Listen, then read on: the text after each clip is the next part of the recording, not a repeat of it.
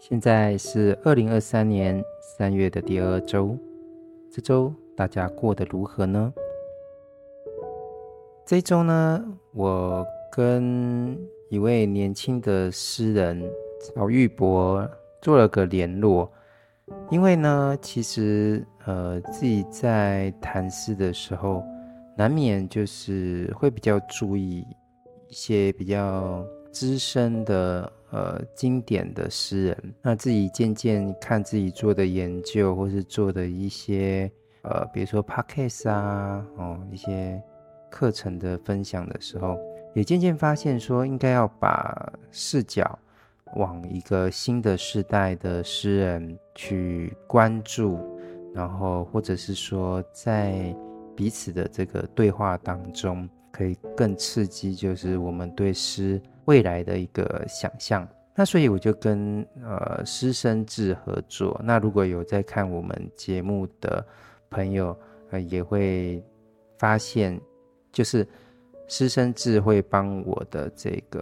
呃 Podcast 的这些音频，然后做一些推广。那所以在呃今年的年初，那我就问说，哎，是不是帮我约一些年轻的诗人？或者是说推荐年轻的诗人，我们可以一起来谈诗。那他就给我了一些名单，那我就首先就想要联络这个曹玉博啊，这个年轻的诗人，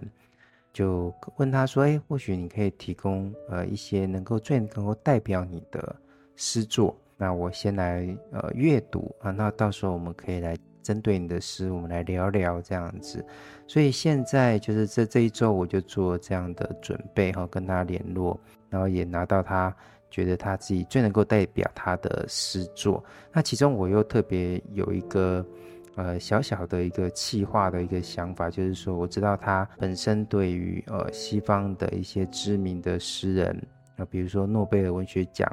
桂冠系列的这些诗人也都有一些翻译阅读的兴趣，那特别是就是策兰啊，就是保罗策兰这个诗人，我经常就是会在他的脸书上面好像会看到一些相关的引用，我就说或许你可以来选一些保罗策兰的诗，我们到时候在聊的时候可以更丰沛一些。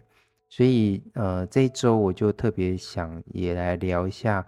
我所喜欢的保罗策兰的诗作。那一般听众可能会不太了解呃，这个保罗策兰是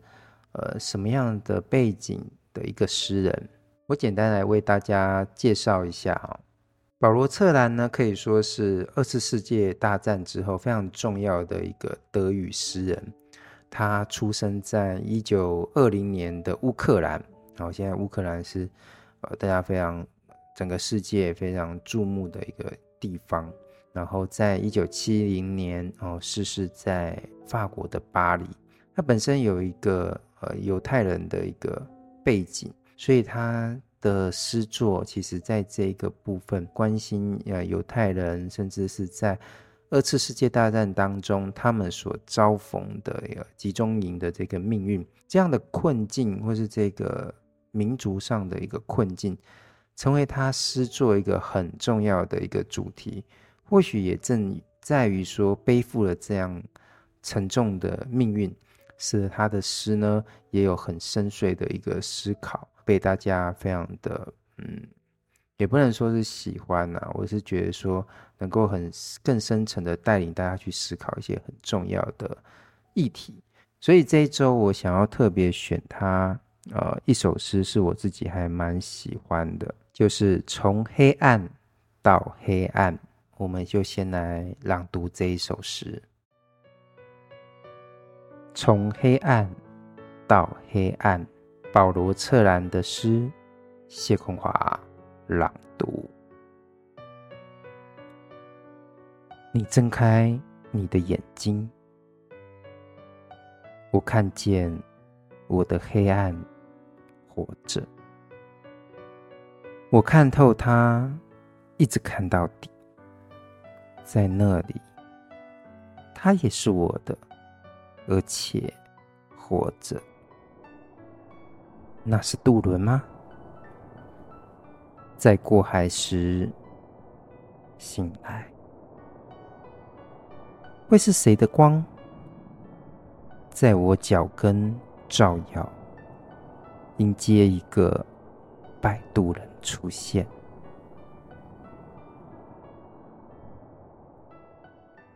刚刚我们朗读的呢，是保罗·策兰的《从黑暗到黑暗》这首诗呢，基本上算是一个短诗或是小诗。从这一首诗的一开头，你睁开你的眼睛，我看见我的黑暗活着。啊，诗中的这个我啊，凝视着对方，也就是你的眼睛，一种注目。看见了眼睛当中非常非常深邃的一个黑暗。那当然，以我们华人来说，啊，华人大部分都是黑色的这个眼瞳啊。那显然，在这一首诗，不只是在写，就是说他所凝视的这个你的眼睛的瞳色，而更在于说那个瞳色最深最深处的那一份黑暗。那当然，如果呃我们熟悉这个华文现代诗，很自然会想到一个非常重要的诗人，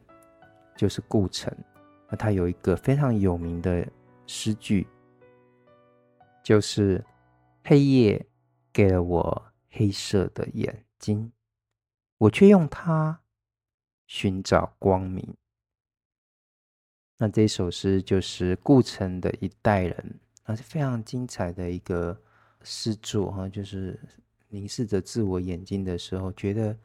呃这份眼瞳的黑色是黑夜给我的一个他者，一个巨大的时间他者给了我黑色的眼睛，可是我去违抗我的眼睛的颜色。那在文学创作的色彩学当中，那当然不同的颜色都有不同的含义。那它这里的黑色当然有可能是一种本质上的悲剧，那所以诗人就要抵抗这个悲剧，要用黑色的眼睛呢去寻找一份光明。从顾城回来谈策兰的这一个诗，就会发现到诗中的我从对方的眼睛当中看到自己的黑暗，活在其中，似乎把自己的一个命运交付给一个对方。对方或许也非常认真的把我的一个悲剧储存在自己的灵魂深处。那我们常常讲，眼睛是灵魂之窗嘛，啊，所以这是一个交互存有彼此灵魂的一个观看。或许太迷人了，我不断的从你的眼睛当中不断的凝视、凝视、凝视，似乎视线是代表一种活动。终于呢。到了这个眼瞳的黑暗，黑暗的一个最深处，感觉到我的灵魂就住在你的灵魂的深处，而且活着。这首诗在这个部分，除了在谈凝视这个部分之外，我觉得更重要的是这份交互的一个视线上的一个交换，仿佛在那个凝视当中呢，彼此都。更深陷在彼此之间。有趣的是呢，诗人好像也把这个凝视的这个活动呢，打了一个譬喻，在下一段他说：“诶，这是在渡轮吗？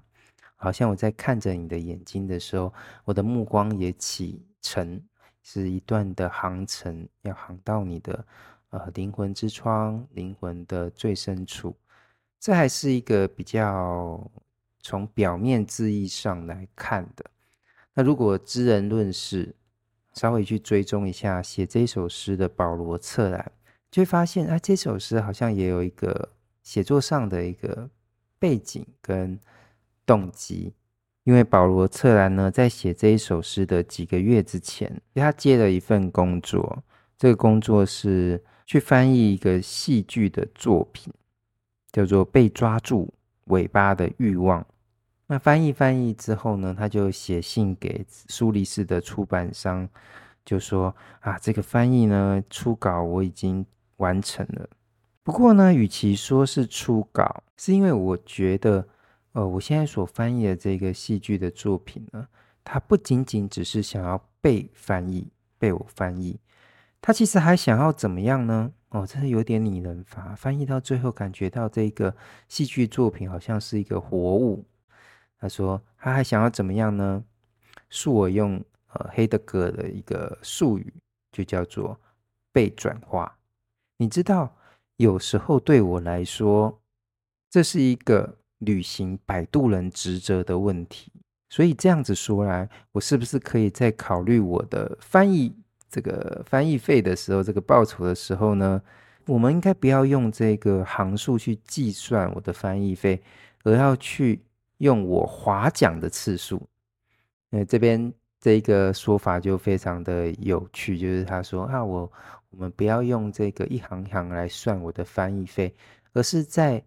每一行翻译当中，我划了几次讲，所以这边好像是讲说翻译就是一个划讲的过程。大家可能初次呃看到这样的说法，难免还是会有点莫名其妙这样子。那其实中间他讲了一个很重要的一个人，就是黑德格，因为这是一个非常重要的影响现在的一个哲学家哦，因为他。在他的一些哲学作品当中，比如说《通往语言之路》当中，他认为说，所谓的翻译这件事情呢，其实还有百度的意思。所以，哎，这边使用了一个呃，保罗·策兰巧妙运用了这个黑德格的譬喻，就是说，我现在翻译上呃一首诗或是一个这样的戏剧作品，其实就等于是黑德格说我在做一个摆渡人。摆渡人的意思，所以呢，我现在的翻译是把这个语言，呃，驾着一个船，然后移到下一一个对岸去，哦，这样如此。这个摆渡的这个意象就非常的精彩，像很多神话当中都有这种摆渡的船只。那最具代表性的，我想是埃及神话当中的呃拉，而他每一天就会。去搭船嘛，然后从每一天都开始起搭了一艘船去起航。那这于是这个世界就会有日跟呃月相相对。这个呃希腊神话是讲这个太阳神阿波罗，然后驾着这个马车。那埃及神话可能是在他的呃他们所存在的这个地理，哦，他选了这一艘呃船哦，时间之船。而黑德格用了这样船的这个譬喻，去比喻这个翻译这件事情，就说啊，我们翻译啊，就很像是呃驾着一艘船，在两个语言当中去，不只是不能用漂泊，而是说进行一个移动人的一个行进。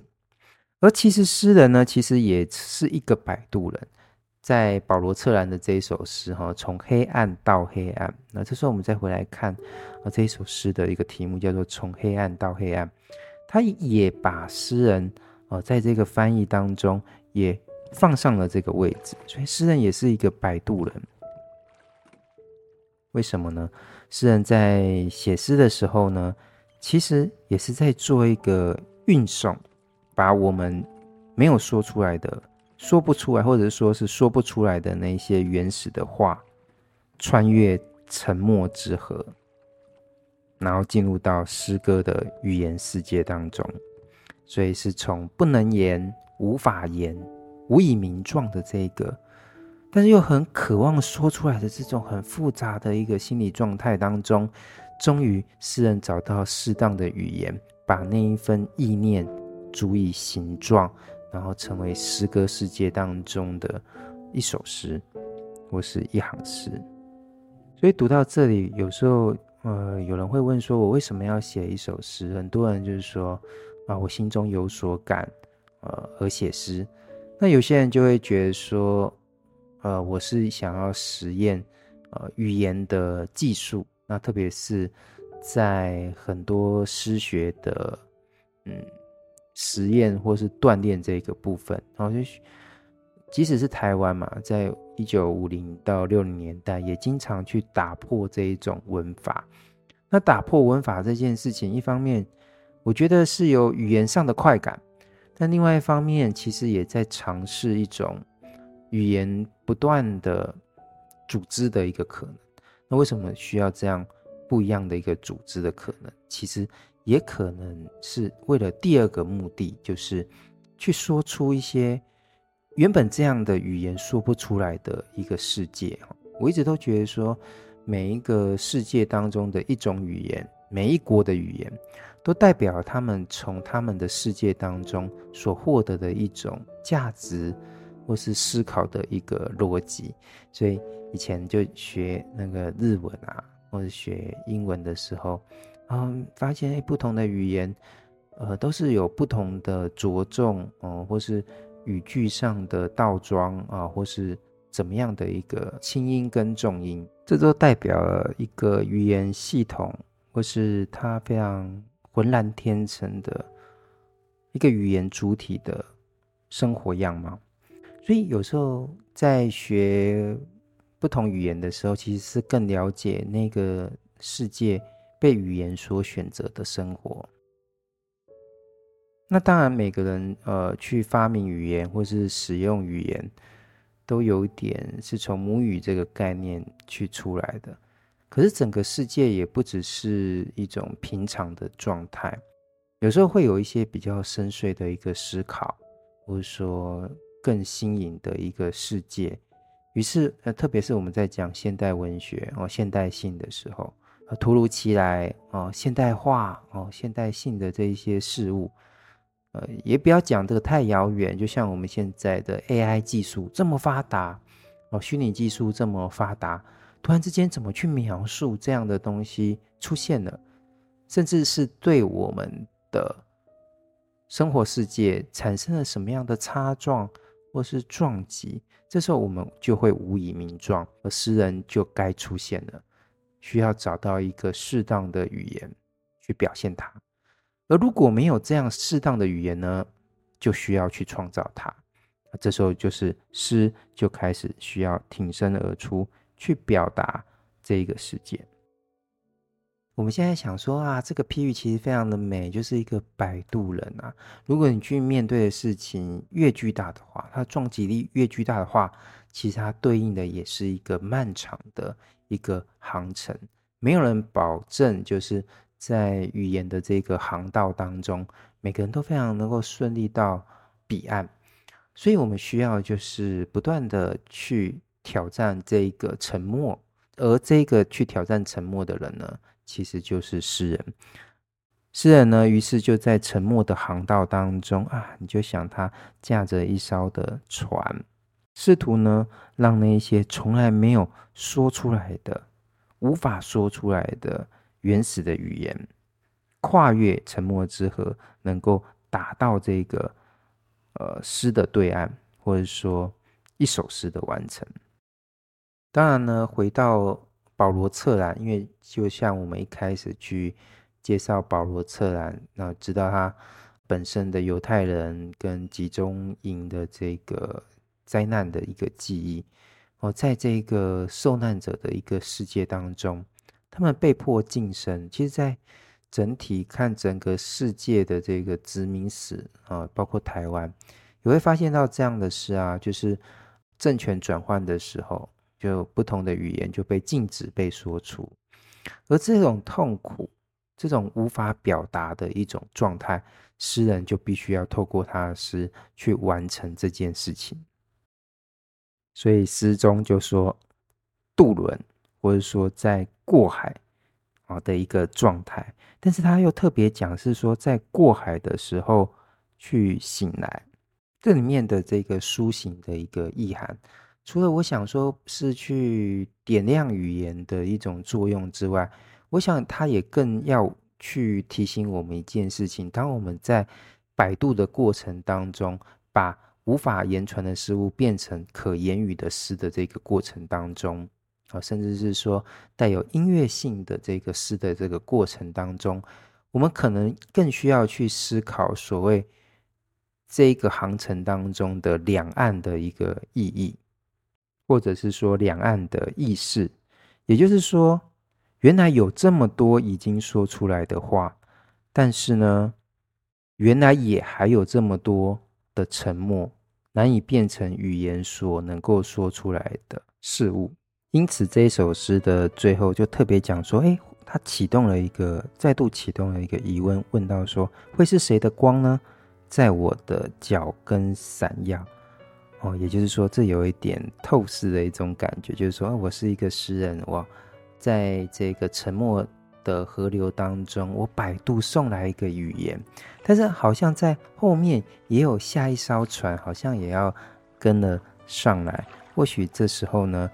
呃，诗人也不是一个孤独的诗人，原来下一次的语言也在起航，似乎我也能够迎来下一个摆渡人的出现，所以这首诗有趣的地方，在我的这个创作想象当中，诗这样的结尾的时候，其实你也必须要回去看开头怎么写。就是说，当我呃很努力的呃驾驶一艘船去你的眼中去提取呃黑暗的时候，其实你又感觉到下一个人又要前来去，似乎也要把我的黑暗就也送了过去。而这一个下一个摆渡人呢，或许也正是我所凝视的你，也在回看着我的过程当中，从我眼睛里面最深邃的黑暗当中，或者是说无法言语的状态当中，为我找到一个可以诉说自我的语言。所以，我们读常常读小诗的时候，它的精彩都在于说，它没有那么多很明确的表达。总是感觉有很多的这个呃裂隙，可以让我们进去里面啊，再去自我啊，或作作为一个读者去完成里面的世界。这样子看来，我们读者或许也是保罗策兰口中的另一个摆渡人吧。也就是在这样的状态当中，呃，一首诗的阅读才这么的有趣。同时呢，一首诗的阅读。也在打造下一个诗人的诞生。保罗·策兰，从黑暗到黑暗，这是我们在二零二三年三月的第二周，诗只是我生活下去的借口，跟大家分享的诗。下一周我们会遇到什么诗呢？连我也非常期待。